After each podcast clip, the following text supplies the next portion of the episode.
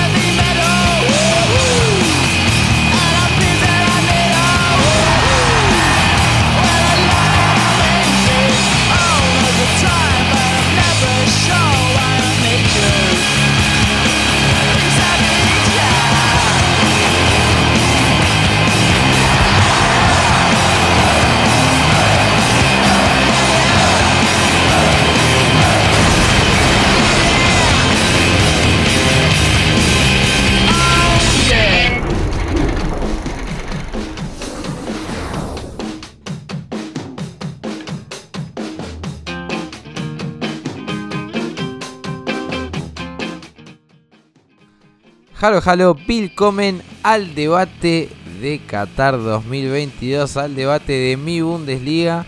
¿Cómo les va? ¿Cómo se encuentran en este nuevo día? Nosotros un poco con duditativos, con muchas dudas, con muchas dudas nos dejó esta selección alemana. Pero antes de ir a hablar sobre ello, voy a ir a salvar a mis compañeros. ¿Cómo le va, señor Tomás Ince, arroba?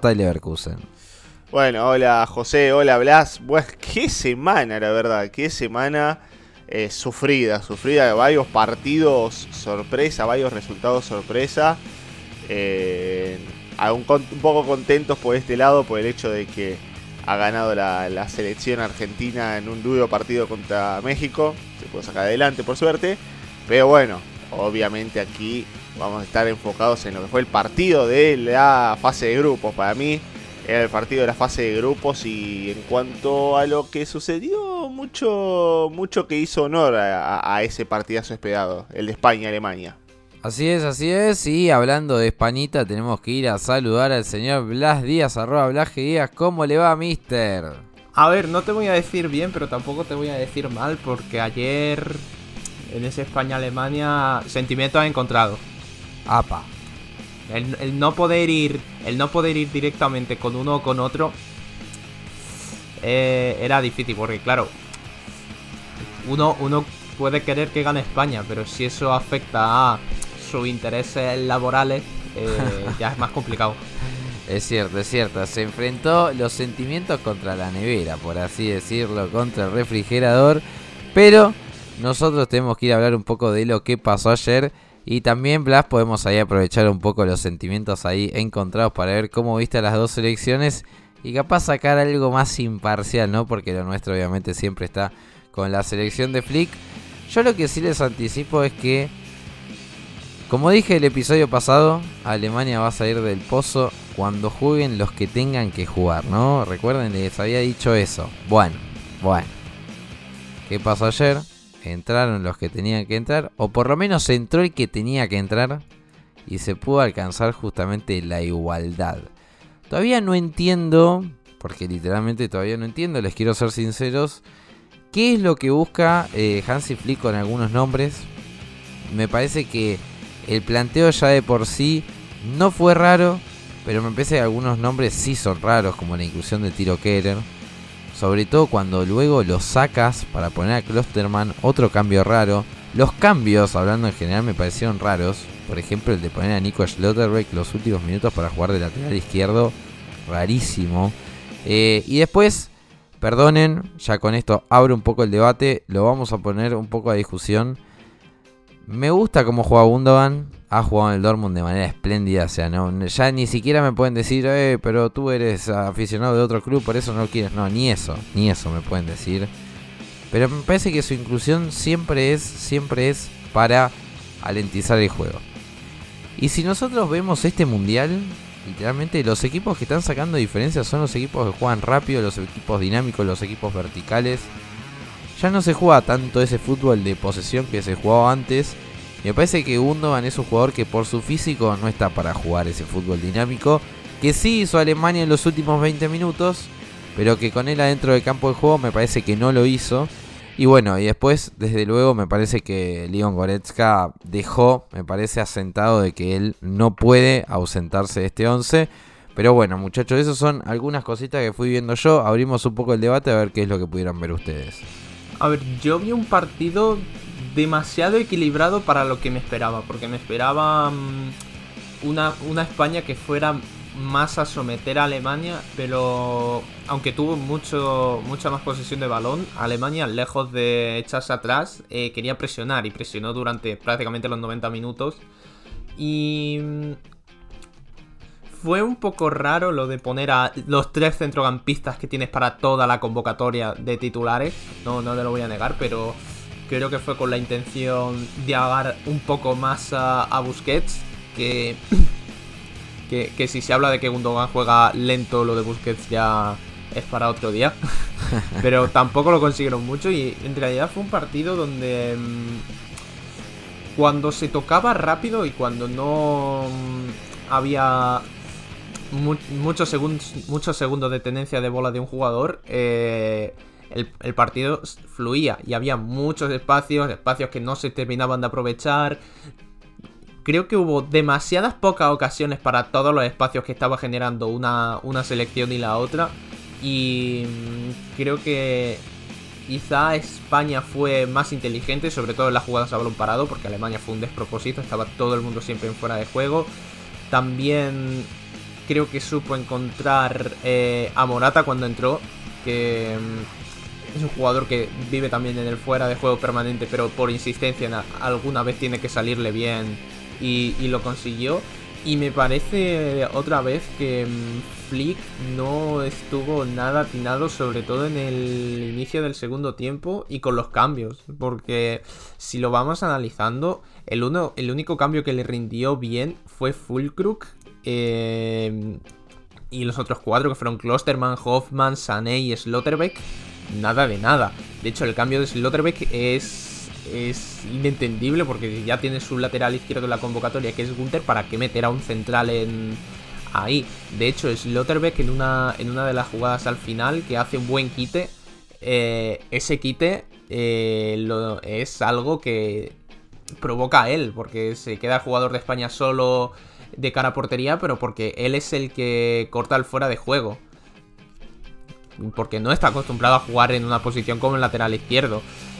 Pero en lo positivo, creo que al menos Alemania buscó una, la forma o encontró la forma de, de no venirse abajo, porque ya con el, con el 1-0 de España y viendo cómo estaba la situación, yo pensaba que Alemania se iba a venir abajo y no lo hizo.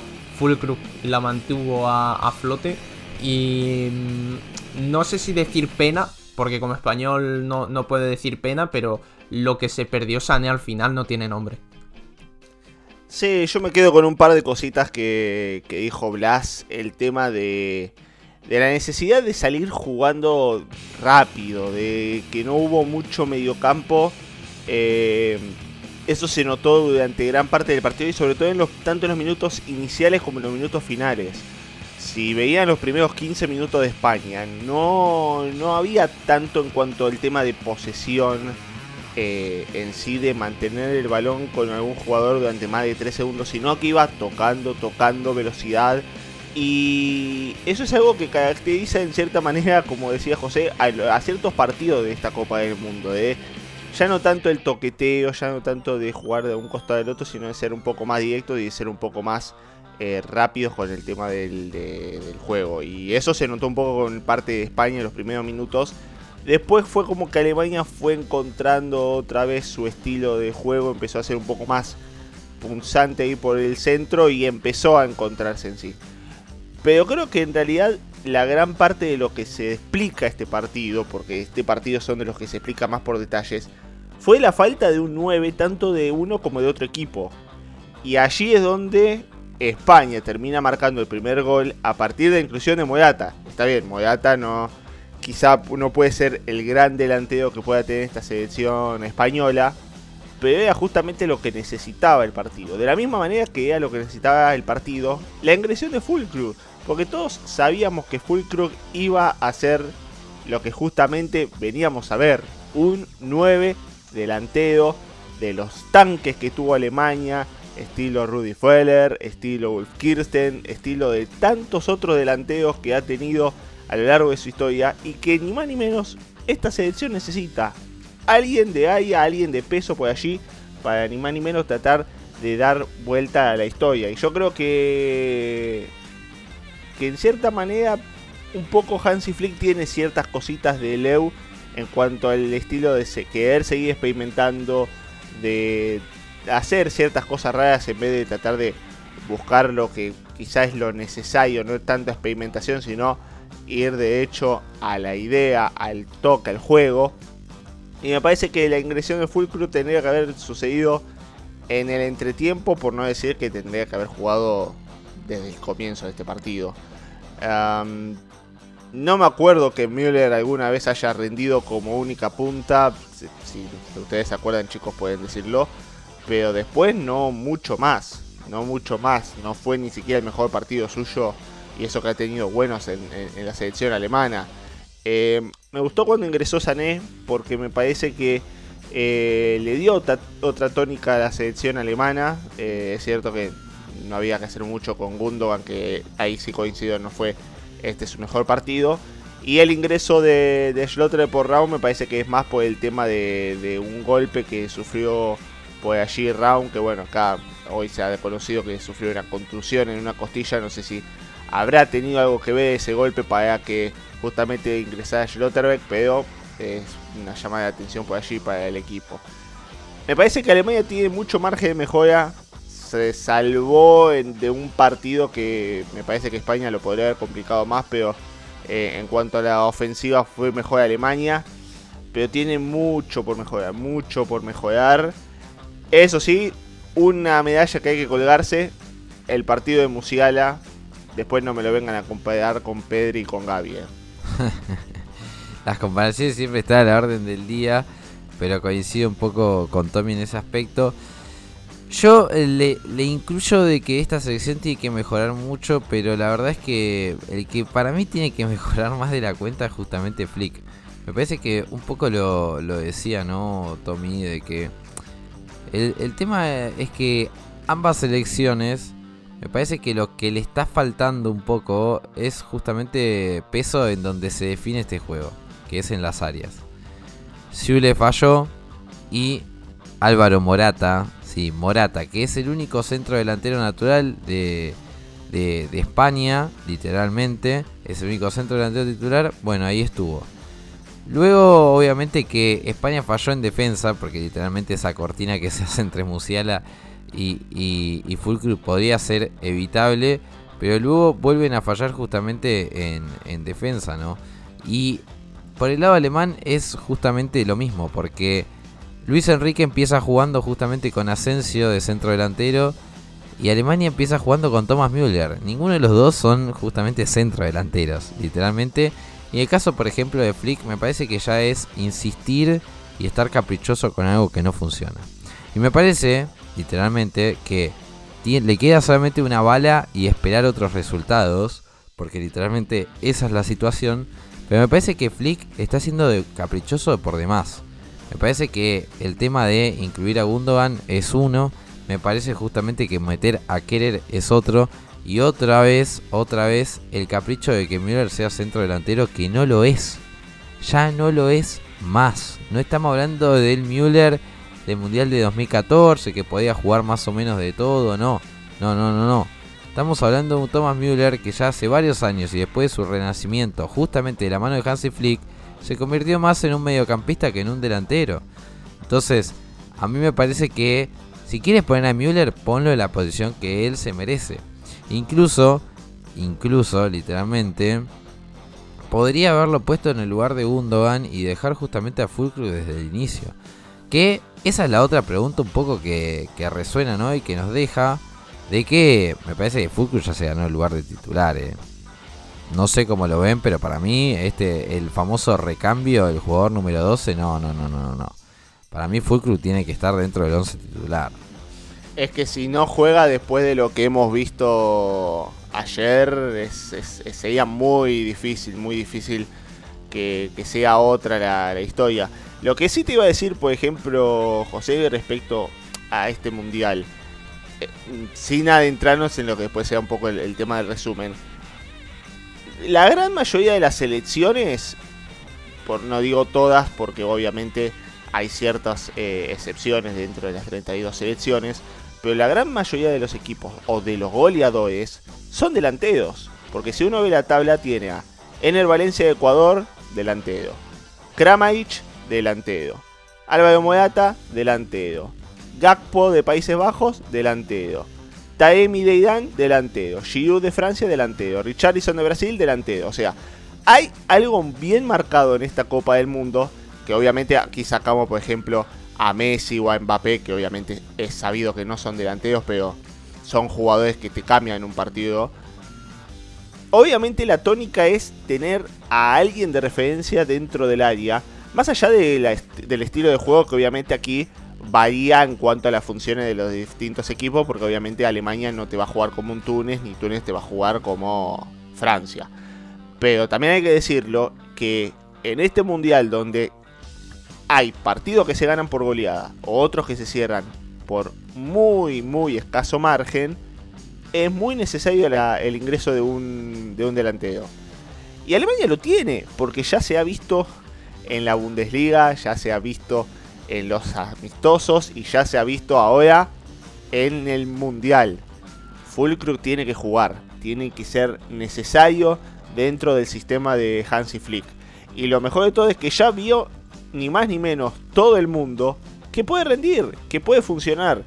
Y me parece que con el ánimo después del día de ayer para Fulcrum, qué decirles. Y eso que hasta tuvo otra chance para marcar el segundo, pero bueno, la suerte no lo ayudó demasiado. Me parece que hay mucho, mucho de lo que puede darle Fulcrum a esta selección. Y yo si fuera Flick estaría obliviado, porque no todos los delanteros entran con un, con un resultado adverso y logran convertir. Y ni más ni menos que Fulcrum no es que le hizo un gol a Japón o a Costa Rica, le hizo un gol a España. Y eso que Unai Simón había respondido bastante bien en, en anteriores, en anteriores ocasiones de la selección alemana. Entonces me parece que así como uno decía, bueno, Fulcrum va por el momento, por la eh, el presente que tiene en la selección alemana, bueno, ahora realmente lo ha demostrado y tiene que jugar. No hay otra, no hay otra situación que no sea esa. Sí, yo creo que, que, además ya no quedan un poco, no quedan dudas me parece, eh, pero desconfío en que pueda ser titular. La verdad que este Hansi Flick me da mucha duda y lo que sí tenemos que decir es una cosa, porque todavía hablamos mucho del juego, hablamos mucho de lo que pudimos ver en este partido, pero en definitiva Alemania fue salvada por Costa Rica. Porque si Japón ganaba hoy, Alemania incluso con el empate estaba semi afuera. Eh, ya me parece muchachos que llega un poco el momento no de hacer eh, lo que nosotros llamamos los famosos piscinazos. Porque España 4 con una diferencia de más 7. Japón 3 con 0, así sin ningún tipo de diferencia. Costa Rica con 3, sí, Costa Rica con 3. Y ahí sí, la diferencia no nos favorece por la goleada del primer partido porque tiene menos 6. Y después está Alemania con 1 y con diferencia de menos 1. Sí, así como ustedes lo escuchan. piscinazos muchachos, ¿pasa Alemania a, a octavos de final de este mundial o para el aeropuerto? Uf. Yo voy a creer que sí, que sí pasa. Mm, obviamente no como primera, porque es imposible. Pero mm, quiero, quiero confiar en que mm, España va a echar una mano. Porque tampoco le conviene perder a España. Así que un empate le vendría bien. Y creo que se tiene que dar muy mala contra Costa Rica viendo sobre todo cómo, cómo se jugó aquel partido contra España en la primera jornada, veo muy, muy complicado que Costa Rica pueda ganarle a Alemania. Aunque Alemania no deja de ser Alemania últimamente, pero creo que por ese lado la victoria va a salir. Y creo que va a depender un poco de lo que pueda saca- sacar España ante Japón. Y como creo que a España le conviene más eh, ser primera de grupo, eh, va a terminar pasando Alemania. Sí, obviamente creo que también a España le convendría que Alemania quede eliminada. El tema es que justamente la diferencia de, puntos y la diferencia de goles está asegurada, pero la diferencia de puntos no tanto. Y hasta podríamos estar hablando que si se dan dos bombazos el próximo jueves, es decir, Japón ganando a España y Costa Rica ganando a Alemania, pasen los dos. O sea, eh, a, ese nivel es lo que de lo que estaríamos hablando ni más ni menos para el próximo jueves. Yo creo que a España no le va a convenir dejarse perder para que Alemania quede afuera. Es, mi pensamiento. Además, como bien dijo Blas, asegurarse el primer puesto podría ni más ni menos que evitar una llave bastante complicada de ser así. Y yo creo que en ese sentido, si España es inteligente, va a ir a buscar el resultado. Lo cual es algo que le conviene a Alemania, que Japón no gane el partido. Y después quedar en Alemania. Costa Rica creo que no está al nivel como para hacer complicada Alemania. Pero ya se ha visto que el rival de esta selección, de la selección de Hansi Flick, es justamente ella misma, la propia, Alemania. Creo que Alemania juega contra sí mismo el próximo jueves. Y contra tratar de levantar el nivel y de que no le vuelva a suceder ni más ni menos que lo de Rusia 2018. Que lo de Rusia 2018 digamos que fue peor también por la cuestión de que cuando dependía, dependía ganar de sí mismo terminó perdiendo con Corea.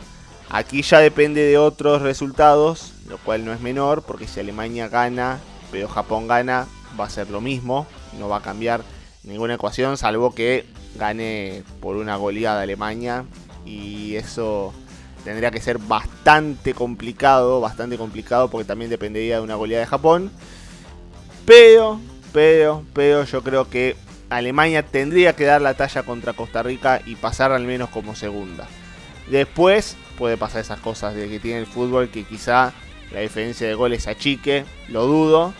Pero bueno, eh, me parece que Alemania tiene con qué como para pasar a la siguiente ronda. Pero repito, el peor enemigo de Alemania creo que es Alemania propia.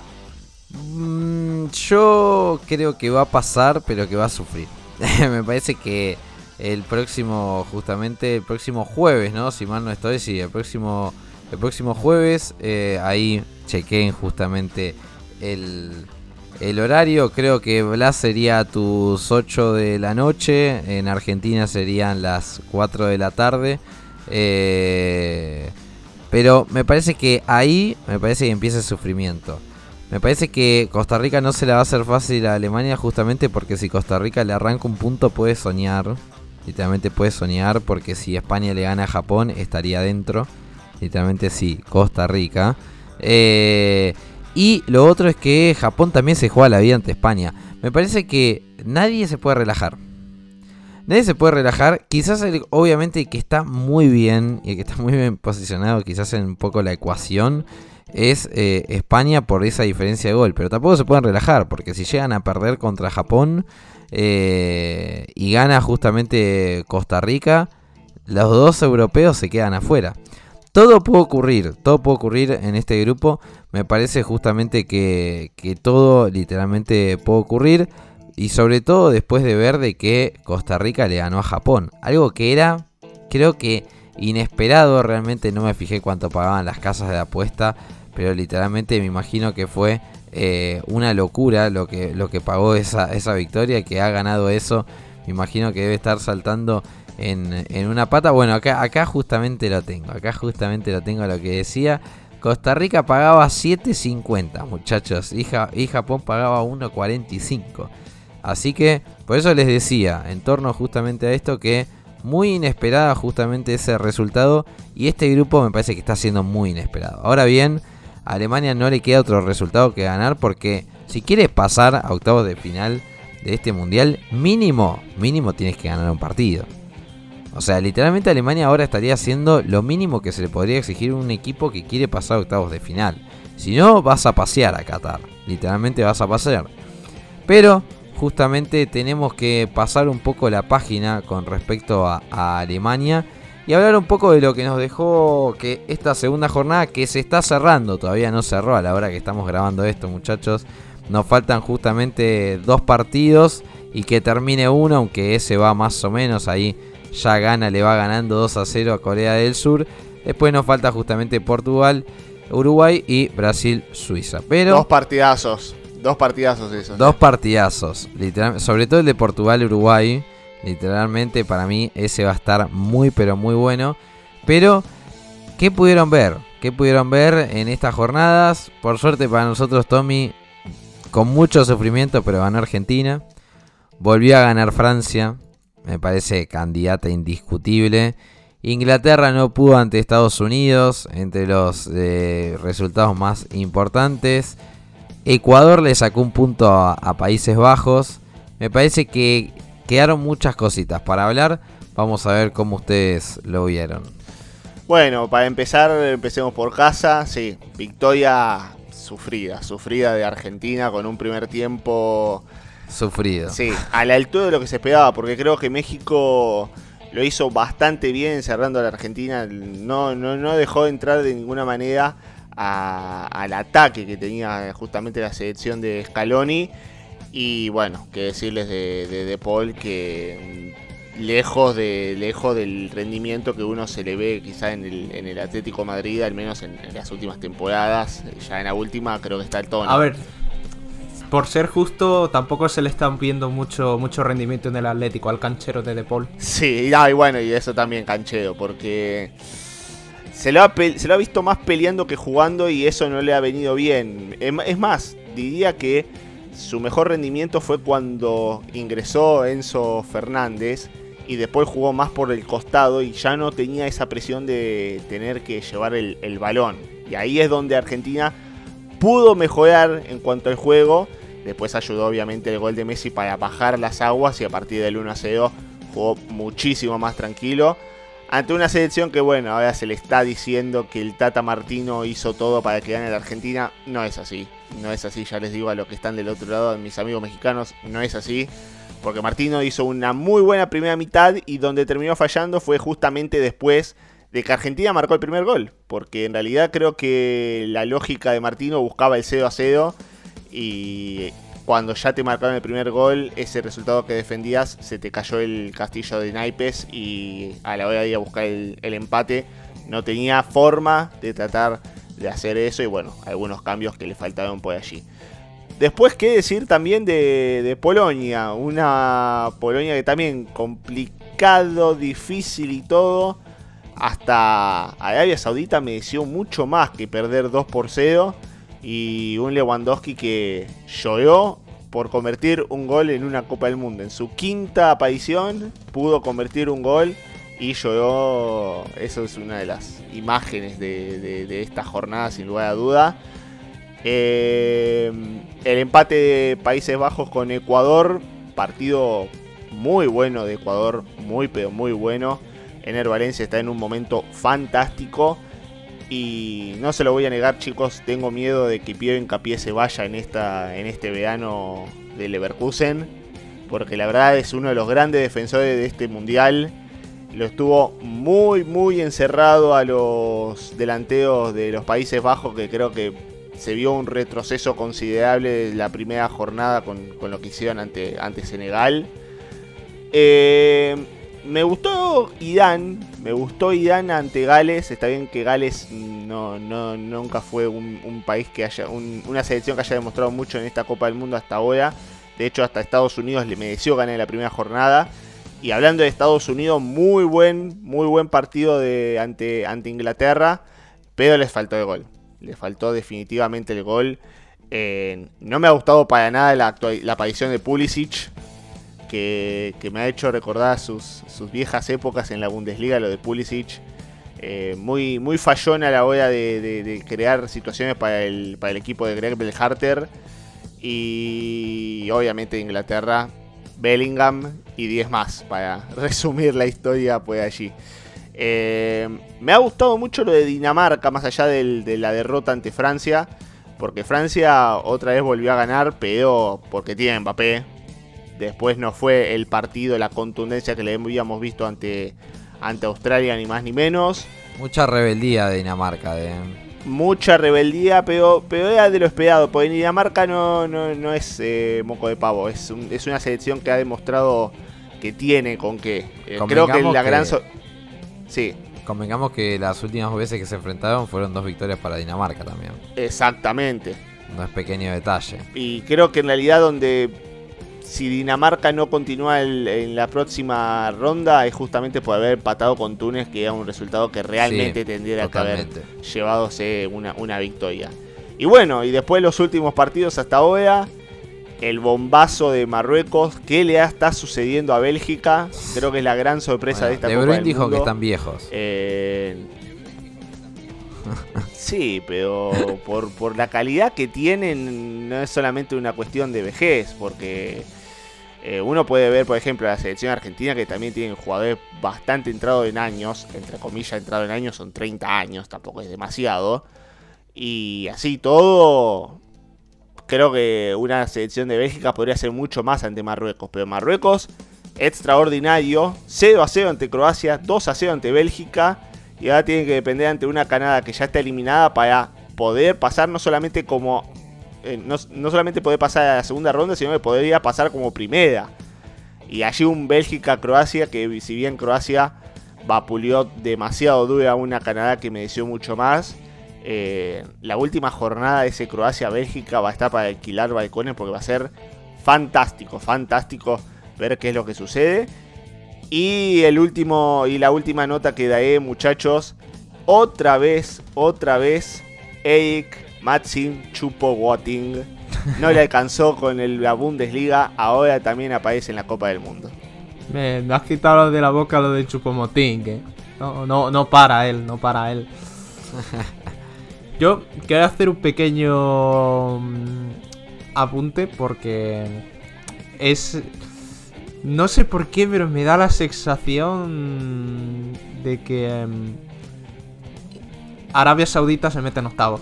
Oh, Opa. Bla, pará, bla, pará. No, no empecés así, no empecés así, bla. Mira que nosotros somos buena gente, eh, pero vos. No, no, van a, van a pasar, van a pasar a Argentina y Arabia Saudí.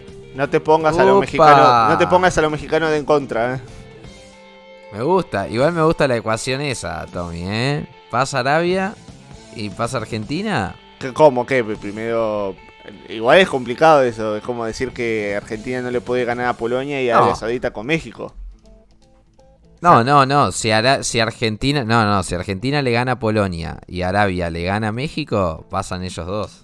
No, pero yo, Claro, yo digo. es, es lo mismo que lo de Japón y Costa Rica. Yo digo quién es primero en el orden de Blas. Ah, Nah, yo creo que será Argentina porque veo a por Arabia la de Saudí gol. quizá ganando a México, pero no metiéndole un 3-0. Ah, bueno, bueno, bueno. Por lo que sea. He dicho Ah, que va a pasar, ¿no? ¿Cómo va a pasar? Igual para que Que- que suceda es lo demasiado. que. Para que suceda lo que dice Blas. Creo que Arabia Saudita debería ganar, eh, si mal no están los cálculos, 3 a 0 y Argentina 1 a 0. Y ahí se igualarían en diferencia de gol. Perdón, ahí Arabia Saudita superaría la diferencia de gol de, Argentina. Eh, todo es posible también. En otro grupo que está 4, 3, 3 y 1. En puntaje, México va último. Argentina, Arabia Saudita con 3 y Polonia con 4. Yo no sé qué va a pasar. Argentina está obligada a ganar y eso no está con los buenos intereses de Polonia. Eh, el tema está en que Arabia Saudita, Arabia Saudita ni le puso ni le puso ni un poco de fuerza a, Polonia, aunque tuvo el 1 a 1 en sus pies porque después eh, Al-Dawsari erró el penal. Pero mm, no sé, no sé. Ese es un grupo que literalmente puede todo, puede pasar cualquier cosa.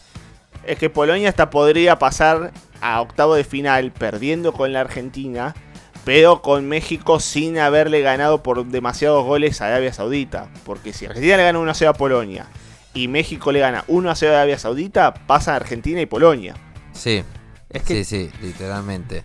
es que yo no daría a Polonia tan por sentada porque al menos lo que yo vi de, en la primera jornada entre Polonia y México fue un empate feo, la verdad, pero creo que México fue bastante superior a Polonia ese día. Y contra Arabia Saudí, a ver, se suponía que Arabia Saudí era inferior en el papel, pero el equipo de Polonia se echó atrás. Así que ya no, no sé qué pensar. Se está demostrando que los saudíes saben jugar a esto de la bola. Sí, sí, sí. Al menos más que en otro año. Sí, sí, sí, es cierto, es cierto que, bueno, un poco lo decíamos, ¿no? Las selecciones asiáticas y africanas en este mundial han dado un paso eh, adelante, pero saliendo un poquito del grupo de Argentina y todo eso. Eh, pero después grupo D, clarísimo, creo que este es el grupo que quizás el primer lugar está más indiscutido porque Francia con 6 ganó sus dos partidos, más 4 de diferencia de gol. El otro día volvió a ganar en un partido muy duro, pero bueno, apareció Kylian Mbappé.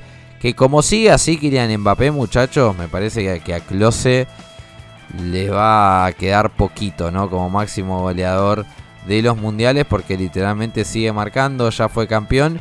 Y si literalmente gana Francia este mundial nuevamente, Mbappé va a tener dos mundiales en dos jugados. Pero bueno, para eso falta mucho. Pero lo que sí, Tommy, esto es lo que a nosotros nos interesa. Porque el que sale, si Argentina sale primero del grupo C, se enfrentaría con el segundo del grupo D. Y el segundo del grupo D es Australia. Australia que le ganó el encuentro a Túnez, que yo esperaba mucho más, literalmente esperaba mucho más de eh, Túnez, pero se lo ganó. Entonces Australia está con 3 puntos, Dinamarca con 1 y justamente Túnez con 1. Y también otro encuentro, partido definitorio, porque en la última jornada Australia y Dinamarca se enfrentan. Y ahí con el empate los canguros a octavos de final otra sorpresa, otra sorpresita que tenemos justamente por ahí. Lo de Alemania en el grupo E ya lo estuvimos comentando. El grupo F el otro día, digamos que el día de el día domingo fue el día de la sorpresa, porque Marruecos le ganó a Bélgica y casi que Canadá empezó ganando, bueno, luego perdió 4 a 1, pero la verdad que muy voluntario es el equipo canadiense de la mano de Alfonso Davis que marcó el único gol justamente de Canadá en la historia de los mundiales. Así, en la historia de los mundiales. Pero acá se ajustó todo un poco. Porque Marruecos se fue con 4 puntos. Porque Croacia tiene 4 puntos. Y porque justamente Canadá tiene ninguno. Y acá lo que va a estar en disputa totalmente va a ser ese segundo lugar. Un Bélgica, Tommy, si mal no recuerdo, usted que es especialista en esto, creo que el Mundial de Rusia llegó a semifinales. Eh, así es, así es, así es. Y, y veremos qué es lo que pasa con esta Bélgica, porque también no está todo tan definido. No. Porque fíjate que si Canadá le da la sorpresa a Marruecos y Bélgica gana, podría terminar como puntera. Sí, Y además Croacia y Marruecos definirían por diferencia de gol. O sea, también es otra que no está nada definido y Canadá yo creo que va a querer irse del Mundial con, con algún, algún puntito, alguna victoria por allí. Es bastante parecido quizá también como lo del grupo B que hasta Inglaterra y Estados Unidos podrían quedar afuera y Dan y Gales pasar. O sea, está totalmente cerrado ese grupo aún. sí, sí, está bastante, bastante cerrado. Y después ya mucho más no podemos hablar porque queda jugar en el grupo G a Brasil y a Suiza. Un, me parece un encuentro que va a definir muchas cosas. Pero lo que sí podemos decir justamente que Camerún y Serbia empataron 3 a 3 en un partido de locos, literalmente en un partido de locos, pero están los dos últimos con solamente un punto y bueno, luego está Brasil y Suiza, un Suiza que ya está mucho más tranquilo porque con el empate entre ambos equipos, entre Camerún y Serbia, digamos que a Brasil ya no, no se encuentra en un peligro, no se encuentra en un peligro y podría definir justamente su cierre a la próxima etapa y también veremos justamente a Brasil. Me parece que la mano con Francia, uno de los más candidatos, me parece, la mano de Francia me parece uno de los más candidatos. Y bueno, recién lo estábamos comentando, entre tiempo entre Ghana y Corea del Sur, gana, gana, gana, valga la redundancia, 2 a 0. Eh, y bueno, después queda justamente el encuentro entre Portugal y Uruguay. Y lo que sí les digo es, ojito a este grupo, porque este grupo también es un grupo para mí de la muerte, porque todos los equipos son muy parejos. ¿eh? Y ojito a Ghana. Ojito, ojito a Ghana, porque para mí puede literalmente dar la gran sorpresa, ojito a Uruguay. Pero bueno, muchachos, Van sonando justamente las campanas del ocaso. Nosotros nos vamos justamente despidiendo, vamos haciendo las maletas. Así que directamente los voy a saludar. Muchísimas gracias, Blas y Tommy. No, gracias a vos, José, gracias a vos, Blas. Bueno, eh, qué cosa, qué cosa. Ya nos empezamos a sentir con, con la fase definitoria de la Copa del Mundo. Ya nos vamos acercando. De hecho, ya se han jugado la mitad de los partidos. Así que esto se pasa, no rápido, volando, se pasa rapidísimo. Así que todavía nos queda medio mundial por delante, pero, pero todavía con las cosas que tenemos que vivir, ¿qué, qué nos se puede esperar? ¿Qué nos puede esperar ni más ni menos la semana que viene, el próximo programa? Quizá tenemos que hablar de una Alemania en octavos, de una Alemania eliminada, de varias selecciones sorpresa eliminada, de algunas en octavos. Bueno, cualquier cosa puede pasar de aquí al jueves, pero lo que sí, lo que va a estar seguro es que lo vamos a estar esperando la semana que viene ya con todo definido y con la llave de octavos probablemente eh, conocida. Sí, muchas gracias Toby, muchas gracias José. A ver qué, mm, qué sigue pasando en el Mundial, que mm, no quisiera yo que Alemania nos diera otro sustito. Que yo creo que ya nos ha dado suficientes y no estamos aquí para que Alemania nos siga dando susto. No, no, totalmente, totalmente no estamos aquí para ello. Y bueno, nada, más allá justamente de Alemania, les deseo mucha suerte a todos los que están del otro lado, que hablamos en español y seguramente nuestra madre patria no es Alemania. Les deseo mucha suerte a todas sus elecciones. Esperemos, como siempre les digo, literalmente que gane el mejor en definitiva. Se viene justamente la última, la última jornadita de, de esta fase del Grupo Mundial. Nosotros muy seguramente ya retornaremos la semana que viene con los octavos de final, ya con todos, literalmente con todos los resultados puestos. Y capaz en el encuentro con Alemania el día jueves podemos hacer algo más. Así que estén atentos justamente a nuestras redes sociales, porque capaz algún Twitter Space, no sé, no sé, ya lo veremos, ya lo veremos. Y hablando justamente de Twitter, les paso justamente siempre la misma recomendación, la mejor información del Mundial de Qatar 2022 y de la selección de alemana. En particular la encuentras en mibundesliga.com. También nos puedes seguir en nuestras redes sociales, tanto Facebook, Instagram como Twitter. Es arroba mi Bundesliga y luego obviamente les recomendamos suscribirse a nuestras plataformas audiovisuales, tanto Spotify como YouTube. Somos mi Bundesliga y además obviamente el resto de plataformas de, de podcast, iVoox, Apple Podcast, Google Podcast. Bueno, ya saben justamente dónde encontrarnos. Ahora bien, sin más, como siempre, siempre, siempre les digo, les mando un gran, gran abrazo y acá les voy a dar un consejo más. Les mando un gran, gran abrazo. Disfruten de la vida, disfruten del mundial y nosotros nos escucharemos en el próximo episodio del debate de mi Bundesliga.